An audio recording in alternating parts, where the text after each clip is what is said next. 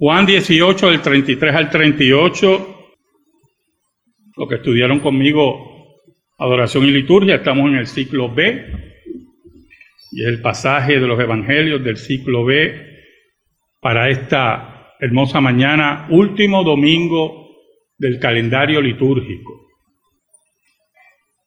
domingo de Cristo Rey. Y le podemos poner de título a este sermón, monarquía, mentira y venganza. Para muchos era patético hablar de Cristo como rey. Ese que estaba acompañado de doce simples pescadores, recaudadores de impuestos, un traidor, un temperamental como Pedro, otros que buscaban gloria, buscando sentarse a la derecha o a la izquierda, como los hijos de Zebedeo, buscando ser el primero, dice, dice la Biblia, que discutían a ver cuál era el primero. Pues él era el rey de esos. Posiblemente era un poco, para muchos, patético.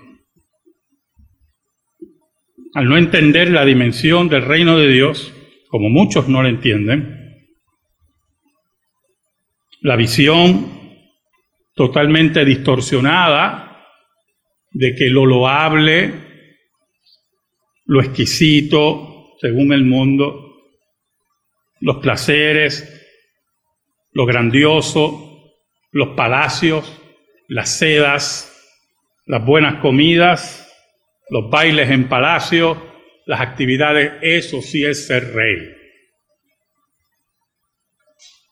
Pero no es rey caminar en tierra polvosa como era, como todavía es Palestina.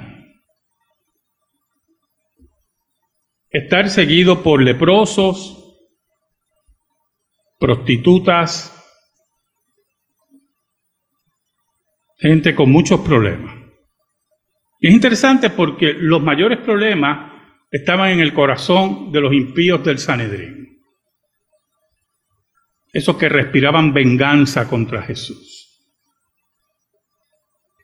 Por eso vamos a hablar hoy un poquito de la monarquía, la mentira y la venganza. Y vamos a verlo en ese diálogo muy interesante entre Pilato y Jesús. Un diálogo que regularmente lo llevamos a Semana Santa, pero que la liturgia del ciclo B no nos lleva aquí al último domingo de nuestro calendario litúrgico, el domingo de Cristo Rey. Porque nosotros afirmamos la monarquía de Cristo, la que está ejerciendo ahora triunfante al lado de su Padre y la que consumará al final de los tiempos, donde todos sus enemigos serán puestos como estrado de sus pies. Oramos. Te damos gracias, Señor, porque tú eres tan bueno y nosotros tan malos. Y nos permites en tu inmensa misericordia, por los méritos de Cristo, exponer tu palabra. Perdónanos, porque te hemos sido infiel, pero tú permaneces fiel. Tú eres fiel a tu pacto, ese pacto de gracia que se mueve en toda la historia de la salvación, cumpliendo las promesas del Padre. Yo te pido, Señor, por tu palabra, que tú bendigas a tu pueblo y que tu palabra por el Espíritu de Dios, tercera persona de la Trinidad, llega al corazón del mismo. Ayúdame. Yo te lo pido, Señor, en el nombre de Jesús. Amén y amén. Versículo 33 y 34 dice, entonces Pilato volvió a entrar en el pretorio y llamó a Jesús y le dijo, ¿eres tú el rey de los judíos? Jesús le respondió, ¿dices tú esto por ti mismo o te lo han dicho otros de mí? Ese diálogo es muy interesante, porque a Cristo lo acusaban principalmente, dice un comentarista, de tres cosas. Número uno, de pervertir a la nación. Es una acusación muy seria, ¿oyó? Pervertir a alguien es llevarlo contra su ética mediante el engaño, mediante la seducción. Esa persona posiblemente conoce sus debilidades, las de usted y las mías y busca pervertirnos mediante diferentes artimañas. Nosotros como seres humanos, creyentes, creyentes, debemos siempre estar atentos, como dice el apóstol Pablo, a las artimañas del diablo. Hay muchas formas que Satanás pervierte o intenta pervertir nuestra vida los negocios, el dinero, el sexo opuesto, las relaciones humanas, el poder, el control, muchas formas, muchas formas. Y por lo tanto, cuando dicen que Jesús pervertía a la nación, es que Jesús manipulaba para sacar beneficios, porque por cierto, cuando usted pervierte a alguien es porque usted le va a sacar beneficio. Por lo tanto, es una acusación muy seria. Es una acusación de decir que Cristo era un hipócrita, que Cristo era un perverso, que Cristo era un mentiroso. Pero también que esa perversión de Cristo lo que buscaba era engañar al pueblo para entronizarlo a él como rey. Es importante que entendamos que uno de los pecados del hombre es la vanagloria busca estar entronizado. Y es la vanagloria es un engaño, un engaño terrible. Se da mucho en la farándula, en la política. Buscamos ser el centro, ¿verdad? Los políticos buscan ser el centro. El protagonismo se da en las iglesias, principalmente en las iglesias carismáticas. El protagonismo juega un papel importante y si hay un profeta en la iglesia, otro quiere ser profeta. Si hay un apóstol, pues otro quiere ser apóstol. Es un protagonismo, ¿verdad? Carnal, del infierno. Muchas formas de perversión. Otra de las acusaciones era que Cristo prohibía pagar el tributo al César. Una clara mentira. Pero que tenía raíces en buscar una acusación de peso frente al imperio romano. Este que dice ser rey, por lo tanto, si es rey, necesita ser qué? Mantenido. Y por lo tanto dice que no le den tributo al César. Todo está conectado, yo hermano. Pervierte a la nación, la manipula y quiere su beneficio económico diciendo que no le den tributo al César. Y lo interesante de esa acusación es que los fariseos y el Sanedrín buscaban que Cristo dijera eso. Y por eso le pusieron una trampa. A Cristo intentaron ponerle muchas trampas. A nuestra vida cristiana nos van a poner muchas trampas. Y posiblemente usted cae en la trampa porque quiere caer en la trampa, porque no puede bregar con sus emociones, no puede bregar con su propia lucha y cede, ¿verdad? Cristo no iba a ceder. Y Cristo sabía lo que había en el hombre. Entonces, le entregan una moneda. Es lícito dar tributo al César, impuesto al César. La palabra impuesto, ¿verdad? Impuesto, que nos imponen. Nadie le gusta pagar impuestos. Que diga aquí que le gusta pagar impuestos, ni tú un psiquiatra. Nadie quiere pagar impuestos. Por eso se llama un impuesto, por ley, ¿verdad? Y Cristo sabía cuál era la trampa. Si decía, páguenle al César, ah, es un traidor a nuestra nación. Si dice, no le paguen, es un traidor a Roma. Ellos creían que tenían la trampa perfecta. El problema es que se estaban enfrentando a Dios. y nadie puede entrampar a Dios. Los hombres creen que pueden entrampar a Dios. Pero lo que el hombre sembrare, dice el apóstol Pablo en Galatas. Lo que el hombre sembrare, eso segará. Por lo tanto, muchos creen que pueden entrampar a Dios o pueden librarse de Dios, incluyendo los creyentes. Las acciones de los creyentes, muchas acciones de los creyentes, estaba meditando esta semana en mis vidas pasadas en la iglesia de Cristo. Y como muchos creyentes, ¿verdad? Accionan recuerdos no muy buenos, pensando que viven como ateos como si Dios no existiera, como si Dios no viera, como si Dios no juzgara, como si Dios no apretara, como si Dios no matara.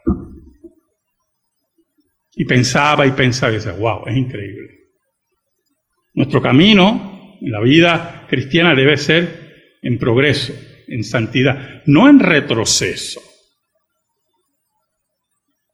en progreso. En ese progreso van a haber escollos. A esa es la importancia que entendamos lo que es una carrera de obstáculos.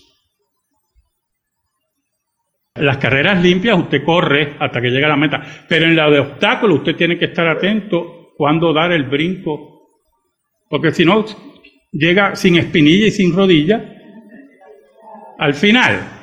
¿Verdad que sí? La carrera cristiana es una carrera de obstáculos.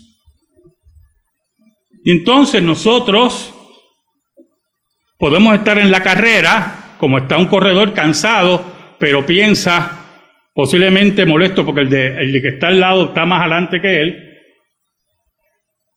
pero yo tengo que sobrepasar este obstáculo. No puedo dejarme vencer. Por lo tanto, Cristo, que le ponen un obstáculo, toma la moneda y dice, ¿de quién es esta imagen? ¿Sabe lo que es eso, hermano? Se llama propiedad privada. Así de sencillo esto. Si esto tiene la imagen de alguien, pertenece a él. Cierto trabajador de esta iglesia me dijo una vez las luchas que posiblemente tiene en su empresa, algunas veces porque algunos toman lo que no le pertenece. ¿Verdad? Son ganancias que deben distribuirse y usted sabe cómo es esto. Usted tiene que estar atento al, que está al lado, a su compañero de trabajo, que quiere lo que no le pertenece.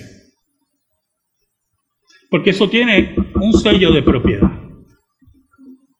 Por eso la Biblia dice que nosotros tenemos el sello del Espíritu Santo. ¿Somos qué? Propiedad de Dios. Escucha, hermano, mire qué sencillo es este pensamiento. ¿Quién le roba a Dios? O sea, si usted es propia de Dios, ¿quién le roba a Dios? Satanás, por el amor de Dios. Nos roban a nosotros. Somos gente débil. Dormimos, tenemos que dormir.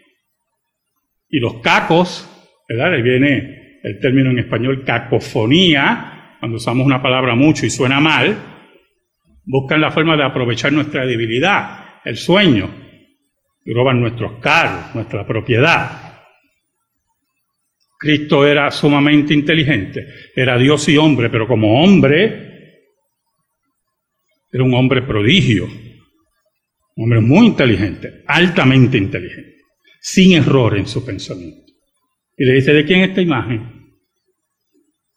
Y si tú contestas correctamente, tú fuiste que caíste en la trampa. Y ellos contestaron, del César, ah, pues darle a César lo que es del César y a Dios lo que de Dios. Por lo tanto, los judíos subían de tono en su venganza, porque no podían atrapar a Cristo, no podían atraparlo. Por eso una de las acusaciones es que este se quiere hacer rey. Y si usted nota, las tres acusaciones y las une son acusaciones políticas. Es una acusación política que llevan ante Pilato. Le dicen a Pilato, este está atacando al imperio romano. Ese grupo de hipócritas que estaban allí, que odiaban el imperio romano, le decían a Pilato, este pervierte porque quiere atacar al César y al imperio romano. Así de profunda es la hipocresía, así de profunda es la venganza, así de profunda es la mentira.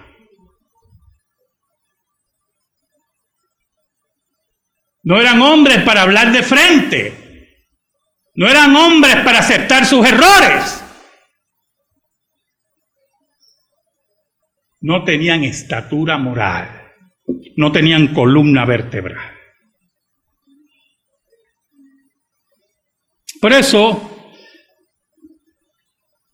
cuando dice en el versículo 34, escuche bien, Jesús le respondió, ¿dices tú esto por ti mismo o te lo han dicho otros de mí? Oh, esa pregunta de Jesús es muy importante, ¿oye hermano? Porque lo que está diciendo Jesús a Pilato, bueno, ¿quién te dijo eso? Porque si te lo dijeron de mí los judíos, pues mira, no soy rey, porque su concepto de monarquía política no es el que yo vengo a traer. Por eso él pregunta, ¿viene de ti la pregunta o viene de los judíos? ¿Viene de ti el interrogante manchado, tergiversado? ¿O viene de ti en una pregunta legítima? Importante. Es importante que sepamos ve la astucia, lo que le dije al principio, creyentes astutos. Que nadie nos arrastre, que nuestras emociones no nos arrastren, que el mundo no nos arrastre, que las situaciones de la vida no nos arrastren. Por eso Jesús le dice, mm, ¿de dónde viene esa pregunta? Estos que me acusan de ser un rey político, estos que me acusan que quiero derrocar el imperio romano. Oiga hermano, yo le voy a decir algo. Si interpretamos bíblicamente el resurgir del imperio romano, posiblemente, si lo vemos en Europa, tarde o temprano Jesucristo volverá a derrocar el imperio romano. ¿Oyó? En todas sus manifestaciones, las que sean, las que hayan ocurrido en la historia de la humanidad. Pero viene a derrocar el imperio romano y viene a derrocar el imperio del, mundo, no como rey político, sino como dueño de todo, como rey verdadero. Y ese es el problema. Por eso Jesús, ¿quién te hizo la pregunta? ¿De dónde viene la pregunta? Así tenemos que ser de astutos. Porque si viene de mis acusadores, en ese sentido político de ello es no. Yo no soy ese rey. Ahora, mire el versículo 35 y 36. Pilato le respondió, ¿soy yo acaso judío? Tu nación y los principales sacerdotes te han entregado a mí. ¿Qué has hecho? Respondió Jesús, mi reino no es de este mundo. Si mi reino fuera de este mundo, mis servidores pelearán para que yo no fuera entregado a judíos. Pero mi reino no es de este mundo. Oiga, el orgullo de, Pilato fue tocado un poquito, ¿verdad? Porque Pilato entendió muy bien la pregunta de Jesús. Y por eso Pilato dice, perdona, perdona, ¿soy yo acaso judío? O sea, ¿tú te crees que yo soy instrumento de los judíos? ¿Usted cree que yo estoy haciéndote preguntas demandado? No. Tu nación, muy importante eso, tu nación. Los que son igual que tú, los que están aquí acusándote, esos que le corre la misma sangre que tú tienes, un término despectivo, tu nación y los principales sacerdotes te han entregado a mí y los que mandan en tu nación te han entregado a mí. La pregunta que yo te estoy haciendo es que yo quiero saber qué tú has hecho. Olvídate si la pregunta me lo hicieron. No, yo quiero saber qué tú hiciste.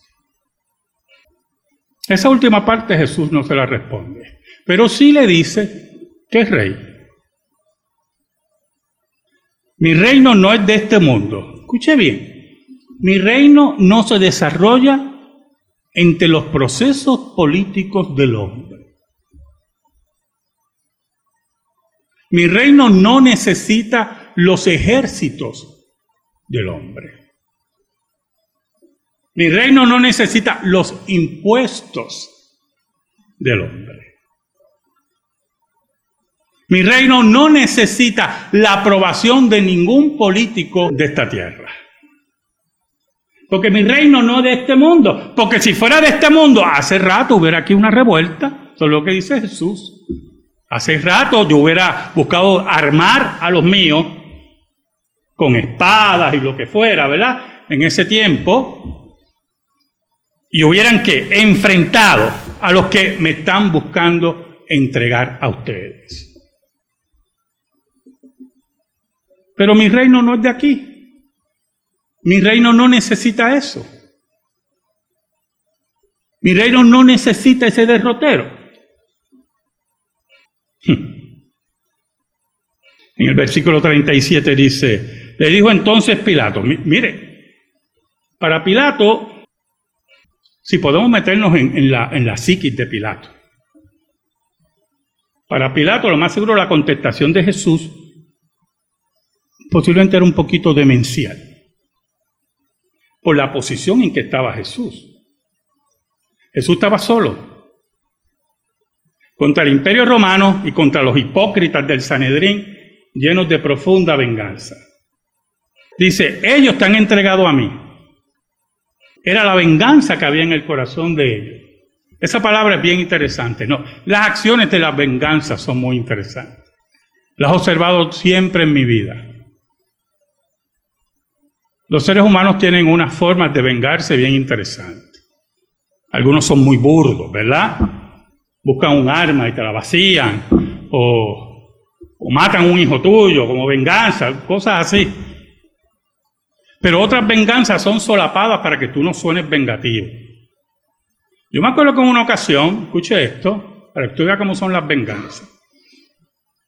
Había una práctica en una iglesia en particular, una práctica bastante carnal, que hacían dinámicas. ¿Usted sabe las dinámicas?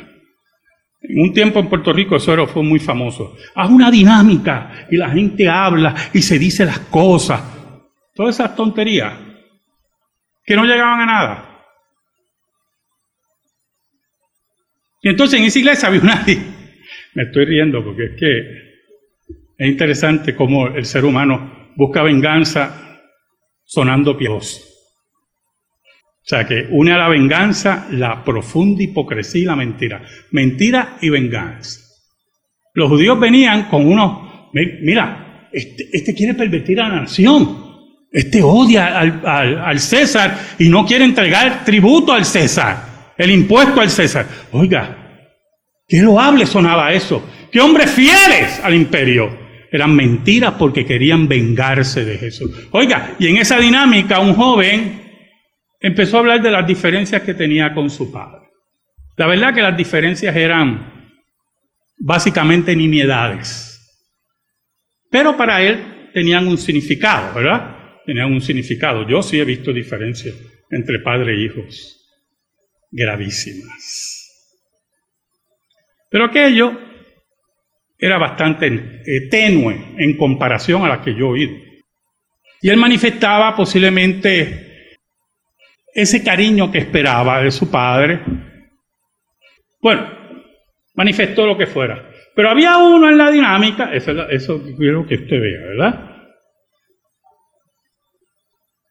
Cuando usamos herramientas de la psicología humanista en el reino de Dios. Había uno en la dinámica que odiaba a ese joven. Y yo me di cuenta. Y arropado de esa piedad del infierno, decía, lo que pasa es que yo creo que él no está siendo categórico, yo creo que era bastante categórico, y este otro, porque ese joven todavía afirmaba que amaba a su padre. Y se lo digo, las diferencias eran unas nimiedades. Y él aprovechó para decir, no, él no ama a su padre. Porque cuando yo hablo de mi padre, bueno, hablarás tú así de tu padre, que lo tienes como un Dios. Pero él no, él está manifestando unas diferencias. Esa es la importancia de nunca hacer dinámicas. Porque eso se discute como, del mano a hermano o en la oficina del pastor. Se pide perdón, como dice la Biblia, entre las personas, pero uno no efectúa dinámicas para que todo el mundo saque su podredumbre. Los sanedrines, este y los que siguieron, que odiaban a Jesús, usaban la mentira y se arropaban de piedad y de patriotismo imperial para tomar venganza de Jesús. Y muchas veces los creyentes hacen lo mismo. Como el ejemplo que le estoy dando y otros que le puedo dar. Es más, vamos, vamos a sacarlo del pecho. ¿Sabe? El programa Púlpito Reformado, yo lo fundé hace muchos años, no en esta iglesia, muchos años. Y era un programa de media hora en el sur, en lo que era antes Radio Iniciativa. Yo iba todos los sábados al sur, a Juanadía, creo que es, ¿verdad? Que está a hacer el programa en vivo. Eso de viajar, hermano, distancia por el Evangelio conmigo no hay ningún problema. Más lejos llegó Cristo por mí, sin yo merecerlo. Pero ese programa hay que pagarlo. Y la iglesia donde yo estaba asignaba unos fondos para eso. Escuche, porque esto es muy importante. Jaime Medina sabe de lo que yo estoy hablando. Pero llegó un momento que empezaron las diferencias en el comité. Diferencias, escuche bien, que no tenían que estar porque usted no se tiene que meter en el ministerio de otra iglesia. Se acabó. Pero hay gente que sí quieren meterse en donde nadie lo ha llamado. Oiga, y me entregan un cheque para pagar la programación, pero le faltaba una firma. Y para yo conseguir esa segunda firma, era como pedir una audiencia con el presidente de Estados Unidos. Y ya yo estaba molesto. Le puedo dar nombres, pero no hay necesidad. Le voy a dar un solo nombre, porque fue el que me dio la idea. Hermano Jaime Medina, por eso él sabe. Y Jaime me dijo, Carlos, deposita el cheque. Pero Jaime le falta una firma. Deposita lo que lo van a cambiar. Olvídate de eso. Y yo lo deposité y lo cambiaron. Entonces se me acercó alguien relacionado con las finanzas de eso y me dice, mire pastor, lo que pasa es que usted, ¿qué pasó? Ah, ya yo estaba, olvídese, en la cumbre. ¿Qué pasó? ¿Qué pasó? Porque que yo sepa, ese cheque se me entregó para pagar el programa, yo tengo que pagar ese programa o no lo voy a pagar. Y la persona me dijo, no, está bien, no hay problema. Pero ¿por qué? Ustedes se ríen, ¿verdad? Y yo me río un poquito, no me río mucho, porque fue un momento. ¿Por qué el estado de mentir y venganza? ¿Por qué mentira? ¿Por qué usted viene a cuestionarme algo que usted sabe que yo estoy en ley? ¿Y por qué se tarda en dar la firma que usted tiene que dar? Porque un estado de venganza de un creyente que se me arropa en qué? En piedad. Así eran estos. Ante el rey. Mira el versículo 37. Le dijo entonces Pilato, luego eres tu rey. Ve, yo no sé si usted oye el tono. Yo lo oigo. Ah, entonces tú eres rey. Respondió Jesús, tú dices que yo soy rey. Yo para esto he nacido y para esto he venido al mundo, para dar testimonio a la verdad. Todo aquel que es de la verdad, oye mi voz. Cuando, cuando Cristo le dice a Pilato, Tú dices que tú eres, tú dices que yo soy rey. No es que le está diciendo, no, tú estás equivocado, solo dices tú, no, mi hermanito, porque Cristo era rey y él lo dice ahí mismo. Él está diciendo, tú lo dijiste. Claro que soy rey. Tú lo dijiste. Es precisamente lo que acabo de decir. Claro que sí, yo soy rey. Pero te voy a decir aún más. No solamente soy rey, es que soy un rey de verdad, que vengo a decir la verdad. Y solamente, escuche, los que han sido capacitados por Dios para oír la verdad, me seguirán. Y si tú no estás capacitado, le está diciendo a Pilato, por oír la verdad, tú no me vas a seguir. Tú no perteneces a mi reino. Frente a Pilato estaba Dios, hecho hombre, diciéndole que era rey y que solamente los que amaban la verdad lo iban a seguir y lo iban a escuchar. Oh, qué, qué cosa increíble. Usted imagina el juicio final cuando Pilato esté frente a Jesús. Y Jesús le diga, ¿viste que soy rey?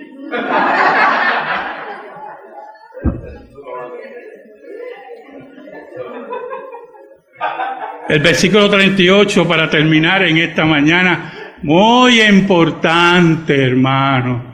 El versículo 38, bueno, para mí toda la Biblia es importante. Yo sé que es una muletilla mía, muy importante. Es que toda la Biblia para mí.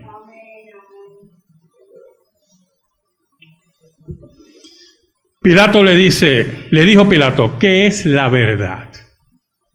¿Sabe, hermano? Esa pregunta tiene, se puede decir que tiene un adelanto de dos mil años.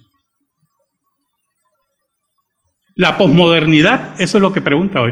¿Qué es la verdad? Eso es lo que dicen los posmodernos. ¿Qué es la verdad? No hay verdad. No hay verdad, pero ya Cristo afirmó que había verdad. Ya Cristo afirmó que era el rey de la verdad. Pero Pilato en ese mundo embullido donde todos estos célebres habían rechazado ya los dioses de los panteones muertos y ya estaban confusos entre tantas filosofías, para ellos, ¿qué es la verdad? Escuche. Oh, ¿qué es la verdad? Y cuando hubo dicho esto, salió otra vez a los judíos y les dijo, yo no hallo en él ningún delito. Oiga hermano, esa es la verdad. ¿Qué es la verdad? Eso es lo que acaba de decir Pilato. Y Pilato fue contra la verdad.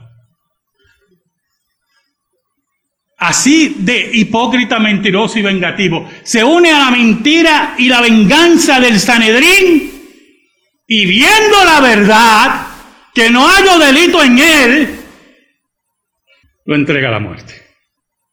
Un día,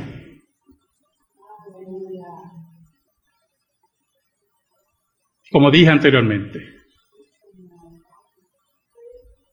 Pilato va a estar frente a Jesús. Y todo el Sanedrín. Y sin ellos atreverse a levantar la mirada. Y de rodillas, como dice la Biblia, porque toda rodilla se doblará. Jesús le dirá, esta es la verdad. El fuego eterno preparado para ustedes. Amén. Gracias te damos, Señor. Y yo te pido, Señor, en el nombre de Jesús, que esta palabra eterna esté depositada en el corazón de tu pueblo. Ayúdanos, Señor. Por Cristo Jesús. Amén. Estamos en silencio, hermano.